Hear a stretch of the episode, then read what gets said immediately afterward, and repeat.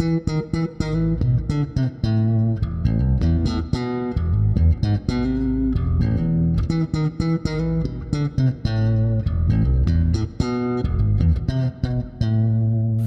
привет! В эфире «Так дела не делаются» подкаст о корпоративной культуре. И сегодня у меня в гостях Владимир Федорков. А у нас очень интересная тема. Звучит она так. Джуны не нужны. Мы сегодня поговорим о найме новых сотрудников, о найме сотрудников без опыта. Володя, представься, пожалуйста, кем ты работаешь, почему тебе эта тема интересна и как ты вообще ее придумал? Всем привет! Э, я сейчас занимаюсь сайт reliability инжинирингом, э, то есть делаю системы стабильными и очень быстрыми. Э, делаю я это все очень давно, занимаюсь этим давно. Начинал я с баз данных и сейчас выхожу на новый уровень, э, но базы данных остаются, потому что всегда самое узкое место – это базы данные. Базы данных хрупкие, они э, постоянно ломаются, и это большая проблема. И пока вы базы не почините, грубо говоря, в своей системе ничего стабильного у вас не будет.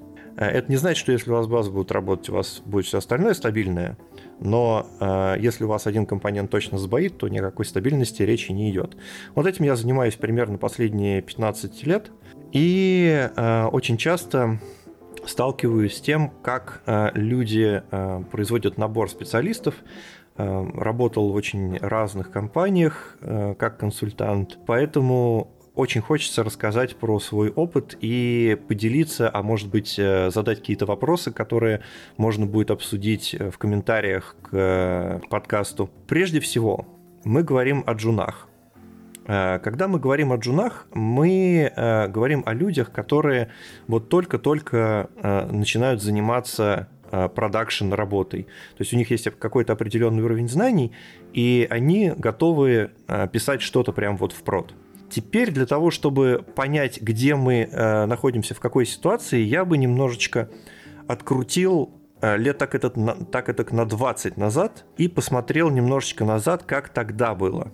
И потом бы, двигаясь э, вперед, посмотрел, как ситуация развивается, и, э, может быть, мы тогда лучше поймем, почему мы вот в той ситуации, которая здесь сейчас, и как нам с этой ситуацией жить. Мне, знаешь, прям сразу стало интересно, а ты в свою бытность женом, ведь тоже наверняка у тебя когда-то был первый проект, ты выпустился из института, да, или как это выглядело, да, что ты освоил, пришел устраиваться на работу, и тебя взяли, что-то происходило. А как твоя жизнь жена происходила, проходила? А, это было очень прикольно, потому что, во-первых, никто не минует фазу джуна. Э, как ты правильно сказал, у всех э, бывает первый проект, и мой э, первый проект был в тот момент, когда я э, написал на э, joblist.ru э, человеку, который хотел сделать гостевую книгу, э, ребята переходили от офлайн рекламы в онлайн, и им нужен был человек, который бы э, им сделал бы ленту новостей для сайта, который работает, который полностью статичен. И для меня это было первая задача, мои первые 20 долларов, которые я заработал 2001 э, год. Э, я еще учился в этот момент. Э, было очень круто, было очень непонятно, но у меня было тогда уже был уже какой-то опыт работы не продакшн, не за деньги с системами, то есть я там пытался что-то делать, но, конечно, ощущение, когда тебе дают живой сайт, и ты должен сделать максимально качественно, максимально быстро, во-первых, для того, чтобы э, получить деньги, а во-вторых, для того, чтобы к тебе обратились еще раз. То есть нужно сделать, нужно отработать не на эти деньги, а вот прям на эти деньги и чуть-чуть больше, чтобы к тебе пришли и сказали, о, слушай, чувак, а ты хорошо делаешь, давай мы тебе, э, мы тебе еще задачку дадим. То есть как Джун э, я прежде всего бился за задачи которые э, мне давали вот прям реальные-реальные. И моя задача была сделать все максимально аккуратно, чтобы ко мне люди вернулись. В принципе, ничего не поменялось. Слушай, знаешь, я вижу очень интересный паттерн. Я его заметил достаточно давно, а сейчас он прям вот у меня так зазвучал в голове. Э, что происходит? Есть э, заря какого-то процесса. Да, вот в 2001 году интернет был немножко не такой, как сейчас. Да? Protection Ready был немножко не такой, как сейчас. В том плане, что гораздо ниже были требования, как мне кажется, гораздо меньше в этом было денег. То есть уровень ответственности, да, там даже задачи, которые ты описываешь сейчас, это давным-давно, там, тысячи лет назад автоматизировано. Это уже давно не production ready задача. Это правда. А, уровень, уровень задач поменялся, и мы, наверное, а, поговорим об этом чуть-чуть поглубже, побольше. А, но что касается ответственности, вот ты знаешь, я тогда не чувствовал себя каким-то э, безответственным, потому что мне дали живой, вот реально живой работающий сайт, на который приходило там в тот момент, по-моему, целых 100 человек в день. Угу. Это же живые люди приходят, и им надо сделать так, чтобы вообще никто не заметил, как мы э, все это выкатили, все это сделали, и там сделать тестовое окружение, то есть сразу по-взрослому хочется. И вот это ощущение, что ты работаешь с живой системой, с живыми людьми, оно, конечно, до сих пор э, не покидает, и это, а, это отдельная прелесть. При этом смотри, как получается, росли ставки, и ты рос вместе с этими ставками, да? И тогда это была ставка 100 человек, которые заходят э, в эту книгу. Э, как, сейчас напомню, как это называлось, у меня вылетел из головы термин «гостевая книга», «гостевая книга». Вот, вот были да, лента новостей, гостевая книга, это было, да-да-да, это прям вообще э, всякие скрипты, в том числе гостевая книга. Мы даже рекламу когда-то когда такую продумывали. Слава богу, она никуда не вышла. А сейчас эта база работа, которая обеспечивает компании выручку, там, условно, там, миллион в день, да, и это уже совершенно другие ставки. И ты вырос вместе с этими ставками, а кто-то прямо сейчас пытается запрыгнуть. У меня знаешь, какой образ в голове? Из разряда параллелей, которые могут много объяснить. Вот, э, я удивительным образом э, встретился с будущей женой, когда мне было 16 лет. Я как ответственный парень, мы встречались, э, я там в 18 лет она забеременела, э, я сделал предложение, мы поженились, у нас родился ребенок, ну и дальше как-то вот жизнь э, катилась. Я чувствовал себя ответственным отцом. При этом ответственным мужем, да, там, взрослым мужиком. При этом вот если я бы сейчас в свои 43 э, встретился с другой женщиной, попытался с ней там строить отношения, это была бы совершенно другая история по уровню требований, уровню накала, скоростью развития событий. Да? Тогда встречаться там год, это была норма. Ну, в смысле, вот, там первый год мы просто там, гуляли там по городу и все такое. А сейчас, э, ну, нет. Да? Вот, э, насколько сложнее стала задача гипотетическая, потому что я, к счастью, с той же женщиной, там 26 э, лет вместе и очень рад этому. Э, вот эта вот мысль о том, как легко это было делать тогда, когда я был маленький, требования у меня были маленькие, да, и как сложно это делать сейчас, когда я там взрослый мужик с кучей работы, с кучей идей, у которого просто времени на это очень мало, да, и которому надо давай, давай, давай, и еще хочется, чтобы все было круто, быстро здесь и сейчас. И мне кажется, что те, кто сейчас приходит в индустрию, они приходят вот как раз в зрелую индустрию, которая знает, э, что хочет. Тогда это была юная индустрия, которая всех принимала в свои ласковые объятия. Ты вообще там умеешь э, хоть что-то, да, go к нам, да? Сейчас это индустрия, которая типа так, чувак, ты не проходишь по минимальным требованиям, красной флаги, ты вот здесь вот чуть-чуть токсичен, а тут чуть-чуть не дотягиваешь, пошел нахрен, там вон очередь таких желающих войти. Ну, насчет очереди я тебе хочу сказать, что э, сложно с очередью. То есть все это, это все еще рынок кандидатов, когда кандидаты э, выбирают компании. Но это отдельная история – а, я не, я не думаю, что это долго продлится, потому что а, ситуация меняется. И сейчас э, с теми событиями, которые происходят, как технологическими, так и геополитическими, мы попадаем в ситуацию, э, когда сама технология и сама техника меняется. Давай немножко об этом поговорим. Угу. Знаешь, я, я сейчас предыдущую мысль так закончу для слушателей, да.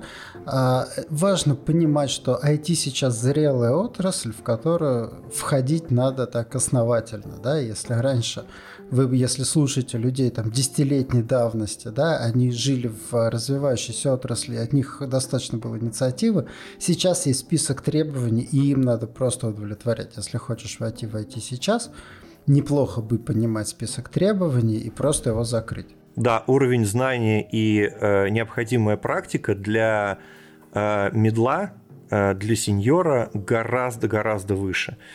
Э, почему? Об этом, об этом тоже поговорим. Когда мы говорим о э, истории, когда мы говорим о том, что происходит, происходило тогда, э, в целом задачи не казались легкими. Я думаю, что тебе в 16 лет, когда ты начинал встречаться со своей будущей женой, э, что мне, когда я э, начинал встречаться тоже там со своей будущей женой, мы тоже очень долго э, просто гуляли, встречались, смотрели. Это было, это было такое своеобразное да. штука, да, треб, требовала напряжения. И точно так же когда ты делаешь свой первый, второй, третий проект, ты тоже, э, ты же ничего не понимаешь. То есть вот у тебя есть задача, ты не знаешь, как правильно. Самое интересное, что тогда нас же не учили, как работать с продом. Нам давали какие-то теоретические вещи в институте, рассказывали какую-то какую математическую базу, может быть, это там, если кому повезло, э, а кому-то просто читали книжки про компьютеры на лекциях, потому что а вопрос образования – это отдельный большой вопрос, который мы, наверное, сейчас не будем трогать, хотя Хотя я думаю, что в конце мы все-таки по нему проедемся, потому что та система образования, которая была тогда, она и сейчас все еще продолжает выпускать кадры, уже изменения есть, но все еще э, образование сейчас... Э, не production ready. Не production ready, да, вот этот вот production, он кучкуется под, по каким-то вот таким э, э, местам, вроде Слёрма, когда люди приходят уже с опытом и рассказывают, а как оно вообще бывает. И вот это мега ценно, потому что, потому что вот этого и не хватало. Ты прыгал по всем граблям до тех пор, пока ты не напрыгаешься и какого-то опыта не наберешься.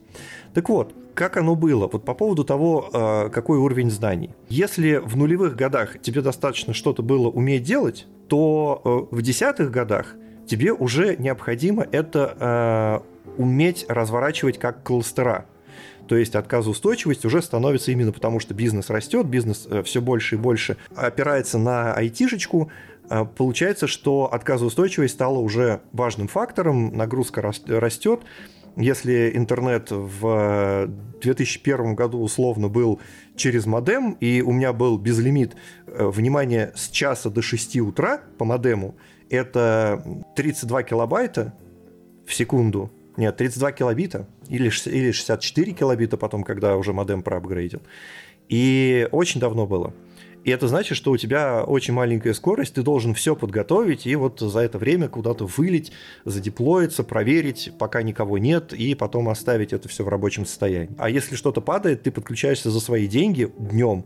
Какие-то там были термоядерные цены, когда ты за минуту, по-моему, терял ну, тогда это для меня было очень много денег. То есть можно было сделать работу, если ты сделал ее плохо, то ты днем все это изжег, если там какие-то какие баги написал. Было очень прикольно. Сейчас, в 20-х э, годах, если ты не умеешь раскрывать дата-центр по кнопке, то ты не молодец. Потому что сейчас уже ситуация э, с требованиями такая, что те вещи, которые ты знал раньше, уже недостаточно делать. Но это, опять же, такой сеньорный уровень все-таки. Мы сейчас говорим не про джунов. Тебе нужно уметь работать на уровне э, дата-центров. И приложение писать с, с этими знаниями и с пониманием, как это работает э, на, в кросс-ДЦ, когда у тебя один дата-центр, два, три, больше. Ну, то есть даже если у тебя компания маленькая, все равно у тебя есть определенные риски геополитические, риски технические. Э, опять же, Россия страна огромная, поэтому один дата-центр, да, понятно, что там э, большая часть э, людей находится именно на, э, в, западной, в западной части, в европейской части, но, опять же, э, хоть если ты хочешь действительно быстро обслуживать, в том числе и Сибирь и Дальний Восток, то без этого ты уже не проживешь. Слушай, знаешь, я пока тебя слушал, у меня в голове прям такой образ а, выкристаллизовался, а, который э, там, с моим опытом как-то коррелирует, да, это прыгание по граблям, да, те, кто начинал в нулевые, они могли позволить себе 10 лет скакать по граблям. Все так. То есть оплатили а, какие-то небольшие деньги, не так много нам было этих денег нужно, можно было просто экспериментировать, накапливать опыт, вот 10 лет накопления опыта, да, подвели к тому, что там, мы начали работать с какими-то большими проектами. Ведь я не айтишник, я не работаю с продакшеном, да, но я тоже работаю с бюджетами, тоже работаю с задачами. В принципе, прошел тот же путь. Вот.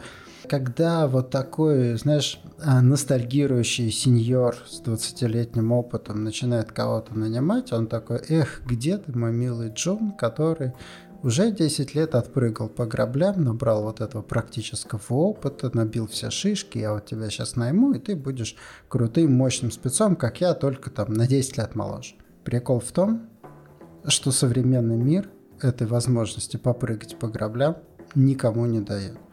Это правда. Более того, если нулевые года были такими э, годами становления больших систем, когда мы потихонечку учились работать с э, отказоустойчивостью, у нас потихонечку рос трафик, мы потихонечку переводили бизнесы в онлайн и э, думали о том, а какой стартап замутить. Десятые годы стали еще проще для людей, потому что количество денег э, стало довольно, э, стало, будем откровенны, огромным, и в этот момент очень многие задачи решались просто баблометом. То есть бизнес считал расходы на железо, э, считал расходы на программистов, говорил, ага, нам гораздо проще сейчас э, влить в железо деньги, доставал бабломет, вставал, э, вставлял его в сервер, нажимал спусковой крючок, и сервер такой ту ду ду ду ду ду ду ду ду и подрос. Э, один сервер подрос, второй сервер подрос, третий сервер подрос. Начали появляться фреймворки, которые работали именно по такой схеме, ориентированы на, э, именно на работу бабломета, когда если функция могла, э, могла быть закодена каким-то через какой-то фреймворк, который притаскивал тебе кодобазу в гигабайт, на одну функцию. Да хрен бы с ним, все равно бабло есть. Очень много стартапов э, жили именно на деньги инвесторов. Инвест... У инвесторов есть определенное понятие рисков. Э, если ты тогда было окей, если взлетал один проект из 10, он отбивал все остальные инвестиции. И говорили, ну хорошо, взлетит, взлетит, не взлетит, не взлетит. И люди начали работать именно в этой парадигме. И здесь началась деградация э, необходимого уровня знаний, э, порога, который человек должен иметь для того, чтобы начать работать в IT. Стало не нужно знать алгоритмы, стало не нужно знать какие-то сложные вещи, как архитектуру вот, это, вот этих железок. Э, нужно просто было прийти, ну, выучить фреймворк, посмотреть, как он работает, попрактиковаться, и у тебя все, в принципе, было хорошо в жизни.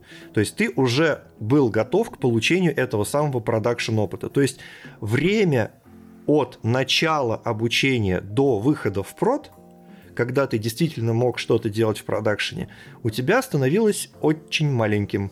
Знаешь, э, вот у меня прям опять же образ в голове рисуется, что в начале нулевых такой молодой, жизнерадостный, зеленый студент, который приходил работать на проект, он а, благополучно администрировал гостевую книгу на 100 человек, да, и аффектил этих самых 100 человек, которые не могли покидаться друг друга какашками а, там сегодня, им надо было ждать до завтра, если его работа, да, там не сработала, если он что-то там наделал. А в десятых годах ситуация уже была другая. Вот этот молодой зеленый начинающий инженер, волю случая, прибившись к удачному стартапу, мог оказаться э, через год ключевым сотрудником гигантской компании, когда вот его решение э, раскатано на какой-то здоровенный... Его работа участвует в здоровенном решении, а, скажем так, Хайлоуд сам по себе на него наехал он делал гостевую книгу, да, а теперь неожиданно и пользуется там 100 тысяч человек или там 100 миллионов человек по всему миру. А он вот каким был, там плюс год опыта, таким и остался. Да, все так. Получается, что э, Хайлот к нам пришел очень внезапно. При этом, во-первых, не было практически опыта работы с Хайлодом. То есть тоже те же самые грабли. Э, и эти грабли уже сейчас все э, опрыгали и уже знают, что к чему. То есть порог входа начал повышаться. И второй момент. А, у нас начало а, в 20-х годах, точнее в конце 10-х годов, в начале 20-х, у нас внезапно начали сокращаться ресурсы вычислительные, потому что а, то какой-то завод с дисками затопило, то еще что-то, то в 19-м, а, в, конце 19-го, в начале... Оперативка дорожала. Да, да, да, да, да, там что-то, там что-то постоянно происходило. И мне очень запомнилось еще вот до всех этих э, историй, когда была новость из Нидерландов пришла о том, что зеленые закрыли завод, выпускающий 80% химикатов для травли плат. То есть мы просто одним ударом нашли себе проблемы с э, количеством выпущенных железок в будущем. И сейчас то, что мы видим, идет такая сегментация рынка. То есть, если раньше рынок был глобальным и все было очень дешево, то сейчас идет резкая сегментация рынка, и цены начинают очень быстро расти. С одной стороны, из-за мировой инфляции, которая началась э, очень давно, с другой стороны, из-за того, что стоимость труда растет, и стоимость транспортировки растет, и логистика рушится везде. И получается, что сегодня, я говорю сейчас не про Россию, я сейчас говорю вообще про мир, э, сейчас стоимость компонент, которые раньше можно было заказать дешево, сейчас уже дешево не закажешь. И это значит, что люди, которые раньше в прод пихали э, неоптимальные фреймворки, неоптимальный код, уже вынуждены больше думать о том, что они делают и как они делают. То есть требования к э, программистам, которые очень резко упали за прошлое десятилетие, сейчас обратно начинают расти. Я думаю, что и с другой стороны произошло несколько экономических кризисов, э, которые показали, опять, если вначале был какой-то безудержный оптимизм, вот в духе того, что а, мы в Нарнии на заре время, втыкая любую херь а, в землю, все прорастет. Да? Кусок фонарного столба воткни, вырастет фонарный столб. И а, деньги можно было получить там подо все в любом количестве. То есть, по сути, чисто на харизме и на каком-то там минимальном обосновании можно было получить инвестиции. Потом стало понятно, что нет, это так не работает. Опять же, крупные компании уже созданы. Если раньше это было чистое поле, э, в определенном смысле, в определенном аспекте, сейчас уже есть конкуренты, уже есть решения, уже надо не просто пихаться локтями, а выгрызать место под солнцем. Деньги стали давать гораздо неохотнее, гораздо меньше и гораздо вдумчивее. Вот, то есть, если раньше быстрее, быстрее, быстрее, быстрее, типа fast fail, да, как можно быстрее преуспеть или погибнуть, да, то сейчас, подождите, вы сколько заложили на инфраструктуру? 20 тысяч долларов в месяц на серверный парк, который там хост, ну, условно, там на какой-нибудь Amazon, типа, ну, давайте нет, давайте уложитесь хотя бы в десятку. Да, да, и особенно для проекта, которые не приносят денег, которые вот только для того, чтобы э, сделать MVP, все так. А знаешь, вот те проекты, которые приносят денег и переходят на жизнь на свои, они смотрят на эту лишнюю десятку, которая уходит куда-то в Amazon, и их вообще такая жаба начинает душить. Знаю по опыту, потому что Slurm как раз компания, которая всегда жила на свои, у нас нет инвестора, кроме собственника, который вкладывает туда, вкладывал личные деньги там на заре. И это просто вот невероятная мысль. Ты думаешь, на ровном месте из нифига мы там вот столько лишних денег отдали? Ну нет. Ну давайте, пожалуйста, не надо. Вопрос, как снизить себестоимость инфраструктуры – я вообще не знаю никого, с кем бы я общался, кто бы его не задавал. Вот эту вот концепцию давайте закидаем баблом, давайте просто возьмем больше серверов, больше мощности, я не слышал уже, не знаю, несколько лет. И это началось, на мой взгляд, э, и до ковида. То есть это не то, что там веяние последних там темных лет, да, это прям вот э, был такой мейнстрим, куда мы на всех парах прилетели э, и, и без всяких мрачных историй. Это правда, деньги начали считать. Деньги начали считать и делают это не из-за того, что э, хочется купить лишний Porsche, а из-за того, что уже текущий автомобиль разваливается, его надо чинить условно, условно говоря. И те люди, которые раньше могли тебе просто выдать э, неограниченное количество денег на твой проект, потому что тебе хотелось, то сейчас уже такого нет. Потому что финансовый кризис, э, который начался, опять же, много-много лет назад, и мы сейчас говорим о таких длинных трендах в экономике. И с одной стороны, мы видим, что количество денег уменьшается, а с другой стороны, мы говорим о том, что умения девальвируются. И те умения, которые раньше Э, за которые раньше платили много, сейчас уже недостаточно. Знаете, я, наверное, для слушателей так э, дисклеймер, да, мы рассуждаем об этом не с позиции экономистов, которые знают, как устроен этот мир, да, а мы рассуждаем как люди, которые со своей точки как-то на это смотрят, да, поэтому все это наши личные ощущения, воспринимать э, все это как ощущение двух людей, которые просто крутятся в отрасли, общаются с коллегами и что-то про это думают. Да, безусловно, это частное мнение. То, что я говорю, это ни в коем случае не мнение Слерма, это вот мое, э, моя мысль, которая которую я, как я это вижу. И, и Slurm это маленькая компания на самом деле, да, и это я к тому, что мы не экономисты, если у вас иное ощущение, мы там про экономический кризис и говорим, если у вас иная информация, то доверяйте тому, что вы знаете чувствуете, мы просто делимся своими ощущениями, а не исследованиями и экспертной оценкой этого, этого процесса. Да, на основе наших мыслей, на основе наших мыслей, так, такой хороший дисклеймер, не надо планировать свой бизнес, потому что ваша ситуация может быть другой. Но если ваша ситуация другая, напишите нам, расскажите нам о ней, потому что мы э, представляем такую маленькую-маленькую часть этой большой вселенной, а во вселенной очень много компаний, много всяких интересных проектов, и если вы нам э, о себе расскажете, расскажете о том, как у вас э, проходит, как вы работаете с джунами, как, э, какая у вас ситуация э, с балансировкой именно с оптимизацией, требуется ли вам э, серьезная оптимизация, или вы продолжаете расти именно вот на, э, на финансовых дрожжах, заливая прод э, деньгами, это, это тоже вполне себе бизнес-подход, который иногда работает даже лучше, чем научить людей. А, расскажите нам об этом. Будем рады услышать. И, может быть, даже попадете к Антону на эфир. Да. И это, кстати, очень легко. А я подумал вот о чем. В чем прикол э, стратегии залить прод деньгами? В том, что докупить серверы очень быстро. Докупить серверы можно за пару часов. А вот оптимизировать приложение – это работа не на пару часов обычно. Это, во-первых, быстро – во-вторых, это э, по сравнению с обучением людей, э, даже не с оптимизацией, оптимизировать можно там в течение нескольких дней, это правда. А, может быть, там в течение месяца, если система сложная, или, может быть, полугода. А вот на обучение людей уйдет, э, может уйти гораздо больше времени.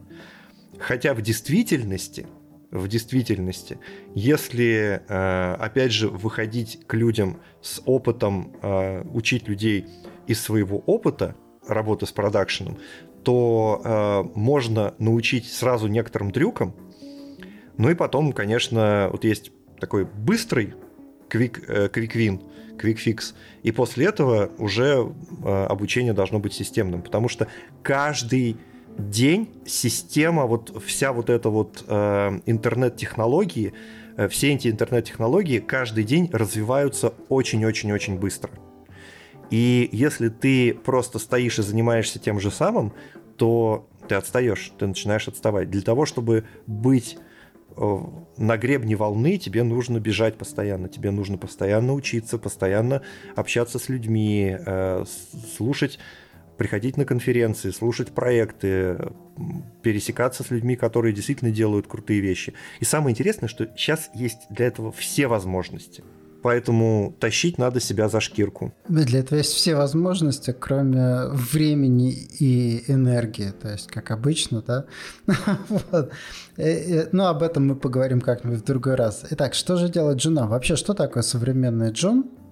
В какой он ситуации? Кто это, в какой ситуации находится? И что ему делать? Слушай, да Джун это всегда Джун. Это человек, у которого э, либо нет, либо очень мало опыта работы с продакшеном. И тут вопрос в том, что Джун Джуну рознь. Потому что есть Джун, который э, хочет работать и прочитал книжку о том, как классно э, зарабатывать в IT. А есть Джун, который отпахал до этого, посмотрел, почитал всякие э, книжки про алгоритмы, про данные, про программирование, немножко попробовал пописать на чем-то, э, на каком-то языке программирования.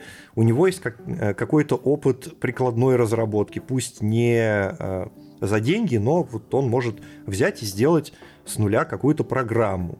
То есть ему не нужно объяснять, какие утилиты ставить, что делать. То есть он вот в этом более-менее более-менее окей. Поставить, поставить, опять же, IDE для того, чтобы программировать спокойно, вот для своего языка. И тут вопрос в подготовке. Понятно, что чем больше подготовка базовая, тем проще будет человеку найти работу. То есть, условно, э, человек после девятого класса со стандартной э, информатикой, ну, вряд ли что-то сможет сделать серьезного. Но если человек в школе уже, а я знаю, что есть такие курсы вполне себе, когда э, детей готовят сначала. Сначала у них есть робототехника, когда они понимают, что такое логические команды. Потом у них есть курсы программирования. И когда он условно приходит в институт или еще до института, э, человек понимает более-менее, как работает компьютер, а это важно – потому что чем э, лучше вы понимаете, как работает компьютер, тем более качественный код вы можете сделать. Вы тем лучше понимаете, как работает система, с которой вы взаимодействуете свои, своим кодом. И получается, что э, чем больше знаний у Джуна, тем больше уровень ответственности, который ему можно доверить. То есть, если человек, во-первых, понимает, э, как, как все работает, ему проще писать код, во-вторых, проще объяснить, что вот продакшн, у нас есть определенные, определенные э, требования к, к продакшн-коду, и ему будет проще влиться. Но это мы говорим о программистах. Для администраторов, которые, помнишь, ты говорил э, в самом начале, что когда-то человек и администрировал, и код писал, и этого было достаточно, потому что на 100 человек в день этого было вполне. Это как раз то, как я начинал. Угу. То есть я там и администрировал, я там и операционки ставил, и код писал. Понятное дело, что дел было не очень много, и вполне себе один человек с этим справлялся. Особенно с учетом того, что, как ты правильно говоришь, требование по а, отказоустойчивости было такое, что сервер упал, ну хорошо, ладно, через пару часов под, поднимем. Сейчас такое не работает. И админы, э, путь админа — это отдельный э, путь э, с отдельным опытом, я бы так сказал, даже более продакшн опытом, чем опытом в чем как, какими-то прикладными знаниями. То есть админ может вполне себе обойтись без знания хэш-функции. Что такое хэш-функция? но при этом хороший админ, если он понимает, что такое хэш-функция, как работают внутри те программы, которые, те сервисы, которые э, заведены, э, те же самые там, базы данных, э, веб-сервера, э, очереди, что угодно, балансеры. Э, не будем сейчас в это сильно э, углубляться, но смысл в том, что в любом случае, чем больше у тебя знаний, тем легче тебе будет подбирать дополнительные знания, которые тебе будут давать уже в э, продакшене, когда ты придешь э, на работу. и тем легче будет людям, которые с тобой работают. Слушай, знаешь, э, я пока тебя слушал опять, я сегодня так свои обобщения подкидываю к твоему рассказу, у меня нарисовался прям явный образ, который, мне кажется, прям эту тему закрывает. Вот ты описал человека как хорошего джуна, человека, которому на самом деле интересно. Это правда. Я на свой опыт это сейчас тоже спроецировал. Я понял, что э, это единственное, что определяет мое отношение к джуну в тех областях, где я нанимаю, когда я вижу, что человеку на самом деле интересно. То есть, когда... Э, что это значит? Что он изучает эту область не потому, что ждет денег, не потому, что ему сказали, там список написали или заставили, потому что ему хочется. Вот точно так же, как какой-нибудь фанат, условно, Звездных войн там, или Гарри Поттер или еще что-то, изучает этот мир, лор там, да, не потому, что ему за это денег заплатят, а потому что ему на самом деле интересно, как этот мир устроен. И когда человек э, изучает, просто такой пошел и разобрался, что такое хэш-функция, не потому, что ему это нужно в работе, а потому что ему интересно, что это такое. Я с этим сталкиваюсь, я хочу знать. Когда вижу новичка с этим горящим взором, которому на самом деле интересен э, какой-то вопрос, интересна эта область, я готов вкладывать деньги в то, чтобы он набирался опыта у меня. У него уже в силу этого интереса много каких-то идей, много мыслей. Знаешь, чем я чаще всего сталкиваюсь, когда я с такими людьми работаю? Они проходят каким-то моим путем, они мне озвучивают те мысли, которые я уже э, осмыслил э, и понял, что можно лучше. Да, я вижу в них те вещи, которые я уже прошел. Но при этом я понимаю, что чуть-чуть направление, чуть-чуть подсказать, да, чуть-чуть приложить сил, и они быстро там дойду до того уровня, где я сейчас. Гораздо быстрее, чем я до него доходил, опираясь на мой опыт и мои знания. Обратная ситуация, когда я вижу человека, которому на самом деле неинтересно, который чуть-чуть себя заставляет. Он делает то, что нужно. Ему можно сказать, его можно подсказать. Но делает он это не потому, что ему хочется, а потому, что нужно. Но он далеко не уедет. Он далеко не уедет. Вот, поэтому я вот прям сейчас как общая рекомендация для тех, кто нас слушает и кто э, сам находится в роли джуна, меняет профессию, входит ли в IT или еще во что-то, да, э, рекомендация. Те, кто будет вас собеседовать, не дураки. Если вы хотите, чтобы вас быстро наняли в джуновской позиции, найдите ту область, которая вам действительно интересна. Там знаешь, я учился в одной из двух лучших рязанских школ. А э, у нас был лицей, такое общее образование. Вторая была математическая. И там были победители всяких всероссийских олимпиад, то есть, ну вот прям сливки МГУ, физтех и прочие ребята, там, да, прочие институты, там, там они все учатся. И мне рассказывали наши ребята из вот этой нашей математической школы, как они к самому такому прожженному победителю всяких всероссийских там, в МГУ на Мехмат приехали в гости, он лежал на кровати в общаге, читал справочник по матану и хихикал. Так человеку просто было смешно то, что написано в справочнике по матану.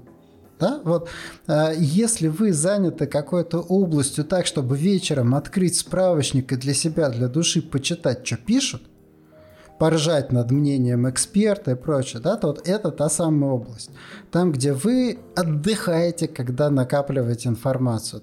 То, что вы э, включили фильм про это, включили ролик на Ютубе, о, перерыв на обед, я себе налил супчика, включил на Ютубе разбор э, какого-нибудь там э, кейса и э, с удовольствием под супчик его слушаю. Вот это та область, где вы, как Джон, можете быстро состояться, быстро дойти до своего сеньорного уровня, будьте востребованы.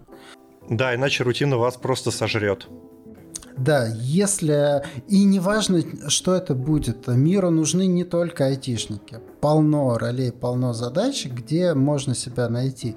И э, там, что бы ни говорили там и про рабочие специальности, и про прочее, там, да, проектирование дорог и так далее, и так далее, человек, который так относится к этому делу, он и на станке с ЧПУ будет вензеля вышивать, и какой-нибудь там сварщик дикого разряда, который будет варить такие вещи, которые никому больше не доверишь, там, да, Которых, кстати, фиг найдешь сейчас. Которых фиг найдешь сейчас. И сантехник, который может в каком-нибудь адовом доме, глядя в адовую систему, придумать, что с ней сделать и реализовать, да, в, э, в любой области, в которой вы можете вечером, сидя, читать книгу, смотреть разбор и отдыхать, получать от этого искреннее удовольствие, найдите себя там чем лезть в IT через силу со словами типа «тут больше денег». Для тех ребят, кому не интересно, в IT денег нет и никогда уже не будет. Огонь. Мне кажется, на этом можно эту тему да, закрыть. Да, Мы да, подошли да. вот к этому закрытию. Да? Вот, э, буквально. Посмотрите, чем вы занимаетесь вечером. Да, мне кажется, мы уже как бы закрыли вот этой вот да, да. Вот. Ну и те ребята, кто нанимает, если вы еще не увидели этот паттерн, да, то обратите внимание при найме джунов, когда человеку действительно интересно, да, то это очень заметно, и таких ребят можно нанимать. На собеседованиях, я уже об этом говорил в разных интервью, два приема использую. Первый прием – это я предлагаю человеку обмениваться вопросами, говорю, вопрос мой, вопрос твой. И очень интересно, можно дать выученный ответ или социально одобряемый ответ, но нельзя сфейковать вопрос. То есть вот э, и вопросы и любопытного новичка, они будут ровно такие, да? А как у вас это делается? Как то делается? А как вот это проконсультировать? А что если вот это, да? Супер, всегда видно.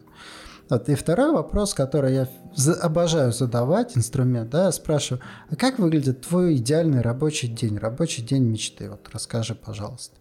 Сразу видно отношение человека к работе, сразу видно, насколько ему интересно и про что он вообще. Вот. Поэтому, нанимая джунов, найдите тех, кому действительно интересна та тема, где вы ищете, и в них можно вложить деньги. Я так делаю, у меня это работает. Давайте на этом закончим наш подкаст. Э, спасибо всем, кто был сегодня с нами. Лайк, подписка и все, что полагается. Смотрите, слушайте. Э, и до новых встреч.